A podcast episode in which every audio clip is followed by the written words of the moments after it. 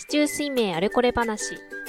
この番組は市中水明鑑定士の証拠が市中水明のこと占いのことあれこれお話ししていく番組です。こんにちは証拠です。6月もまあ半分を過ぎてそしてなんと夏至を過ぎましたね。なんか夏至が過ぎると夏至っていうのはね北半球で、まあ、最もね昼の時間が長い、そういう日なのでね。まあこれからだんだん日が短くなるというわけですよね。ちょっと寂しくないですか？なんか夏至の日は嬉しいんだけど、同時に、ああ、なんかだんだんこれから日が短くなるんだな、という少し寂しさを感じます。まあ夏至は陰陽で言うと一番陽がまあ多いぐらいな感じなんですよね。陰陽っていうのはね、まあ、物事はこう二面性があるというような考え方で陰と陽に分けられるんですけども、まあ、陽っていうのは明るいとか暑いとかね、まあ、そういうようなエネルギーです。逆に陰っていうのは暗いとか冷たいとか、まあ、動かないね、静かみたいな、そんなような意味があったりします。で必ず陰があれば陽があって、陽があれば陰があって、そしてどっちかだけになってしまうっていうことはないっていうのもまた陰陽の特徴なんですけれども、まあ1年をね、陰と陽で考えてみると、暑い時期というのは陽の要素が多くなるわけですよ。でもまあ陰がゼロにはならない。で、今度、じゃあずっと陽ばっかりが永遠に増えていくかってそんなことなくて、ある一定のところ行ったら、だんだん今度は陰が増えていくというふうになるんですけども、まあ1年で言うと、まあちょうどその夏至かなっていう感じ。なので、これからだんだんと陽がね、ピークになって、そこから、今度はだんだんと陰が多くなるっていうね、そんなような時期なんですよね。ねえ、だから ちょうどね、まあ、境目というかね、まあ、私的には、ちょっとの、まあ、まだこれからね、まあ、暗くなる時間は遅くなるけれども、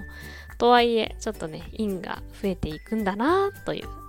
そんな風に思う時期ではあります。まあ、陰と陽について今日はちょっとお話ししようかなと思います。ちょうどね、いい時期かなと思ってね。で、先ほどね、お話しした通り、まあ、こうやって1年で言ったら、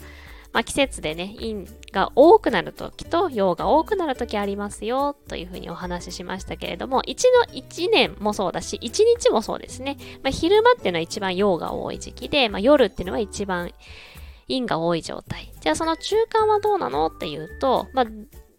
そのピークのところから陽がちょっと多かったり少なかったりという、そのちょうどなんかこう変わっていく時期という感じですかね。まあ、夕方とかね、まあ、朝方っていうのは、ちょうどこれからね、まあ、バランスが、だんだんだんだんこう、陰が多かったのが陽が多くなって、陽が多くなったのが陰が多くなっての、この、だんだんだんだんこう変わっていく感じのグラデーションというかね、そういう時期みたいなね、感じがありますね。そうなので一日のうちでも感じることもできるし、結構ね、陰と陽っていうのは割と身近に考えてみるといっぱいあるかなと思いますね。まあ、明るい、暗いとかもそうだし、朝とね、夜もそうだし、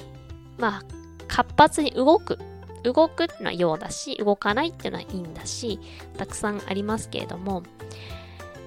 市中水明では、ではね、これなんかまあ陰陽どうやって見ているの？というのをちょっとお話ししていきましょうか。まあ、市中水明、陰陽五行なので、陰と陽だけで見ることはないです。陰陽五行としてみます。で、まず、まあね、市中水明出してみたときに、一番最初に見ていくところってね、生まれた日にちのところを見るんですけども、そこには10個中のどれかが入ります。全員ね、10個のうちのどれかが入るっていう感じになります。で、その10個なんですけども、実は5個、5種類があって、その中に陰と陽があるって考えます。まあ、5種類ってのは陰陽5行の5ですね。5行の5、5個のところなので、5行の5つですね。木、火、土、金、水のどれか。で、その中に陰と陽があるって考えるんですね。なので、大きな5個の枠の中に陰陽あるから、そこでまず1つ陰と陽が出てきます。例えば、木の絵と木のとっていうのが木の語行の陰と陽なんですけども、絵がつく方が陽。なので、木の絵が木の語行の陽というふうに言います。とがつくのが陰なので、木のとが木の語行の陰となります。あとも全部同じです。日の絵。絵がつく方が陽、とがつく方が陰、日のとが陰というふうになります。まあそうやって陰と陽1個見ていくっていうところがありますね。でまあそういって見てきた時の例えば木の絵とか木のとっていうのはまあ、木の絵はこういうタイプ、木のとはこういうタイプってそれぞれまあ見ていくんですけども、あと見方としてはね、木の絵が陽、木のとが陰。ね、それぞれ他にも陰と陽があるんですが、四柱水明4つの柱で見ていきます。生まれた日にちもそうだし、時間、月、年という4つの柱で見るので四柱水明なんですけども、その4つのうちに陽がどれくらいあるか、陰がどれくらいあるか、というのを見たりもします。陽が多ければ、まあ、割と活発だったり、なんか元気だったり、動いてる方が良かったり、そういう風になりやすい。で、陰が多いと、どっちかっていうと静か。まあ、じっくり、何かやりたい、みたいなね。そういう感じだったりします。そんな感じで見ることもできます。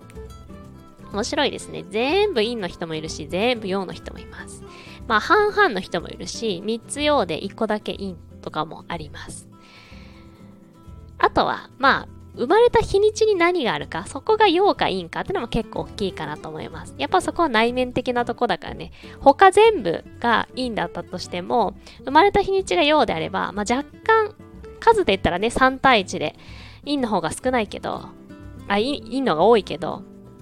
だけど、ちょっとやっぱ陽の要素も結構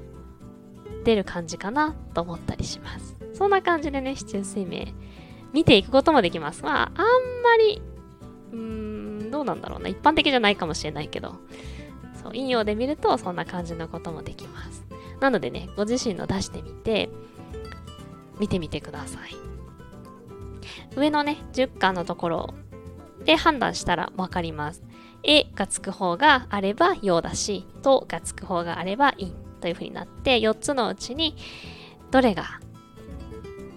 どっちが何個あるかっていうのが1つ。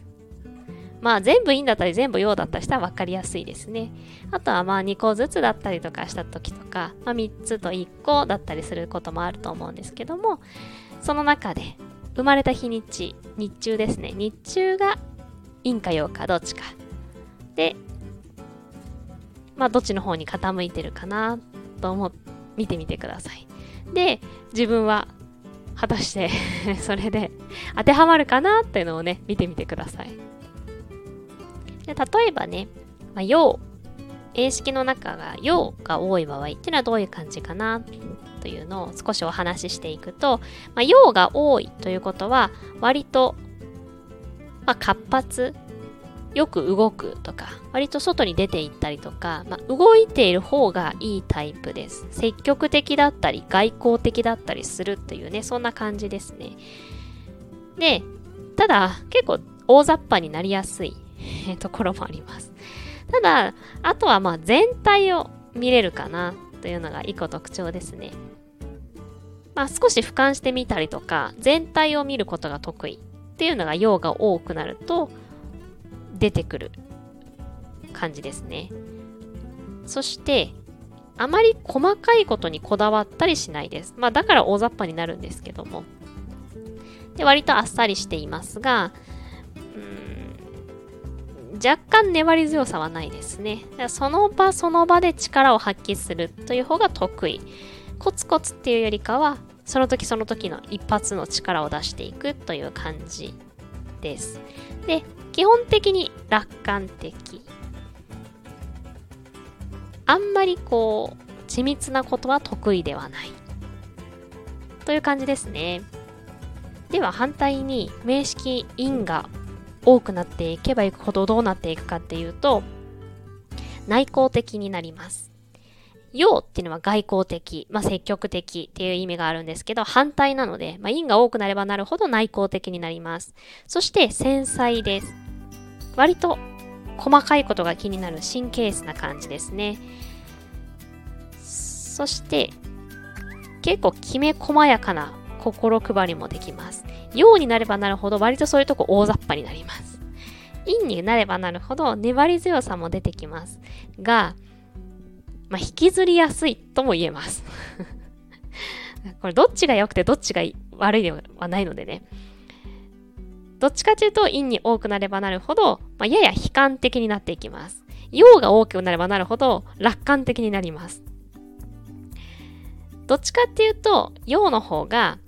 積極的なので、陰になればなるほど受け身な感じになりますね。自分からというよりかは、常には受け身な感じになっていきます。まあ、ただ、すごく気配りとかはできるので、まあ、孤立するっていうわけでは全然ないですね。あとは、まあ、控えめな印象をすごく与えやすくなるし、優しい印象を与えたりしやすくなりますね。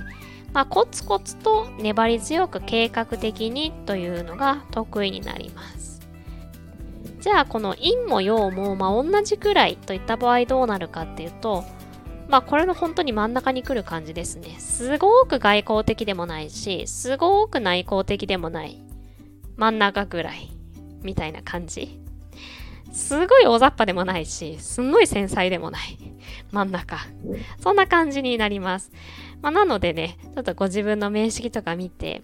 まあ、陽の方がよりこう多いのかな、それとも陰の方が多いのかなっていうのはね、ちょっと見てみると面白いんではないかなと思います。繰り返しになりますが、陽が良くて陰が悪いとかでは全然ないです。それぞれ、まあ、ただ違いなのでね、それはね、あの、一つ覚えておいてください。そして、あとはですね、まあ、陽がいくら多くても、陰がいくら多くても、どっちかだけになることはないので、名式の中、全部例えば陽があった。4つとも陽だったり、4つとも陰だったりしたら、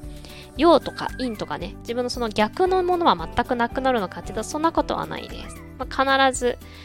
陽があるから陰が存在するし、陰が存在するから陽が存在するという陰陽の関係性なので、どっちかしかないってことはないです。なので、全然陽が多いんだけど、なんか陰の要素もあるなって感じるとしたら、それはそれで全然間違いではないです。というわけで今日はね、陰陽のお話ししてきました。夏至が過ぎちゃったねというところから陰陽の話でしたけれども、市中睡眠につながりましたね。ぜひね、名式見てみてください。ではまた次回お会いしましょう。バイバイ。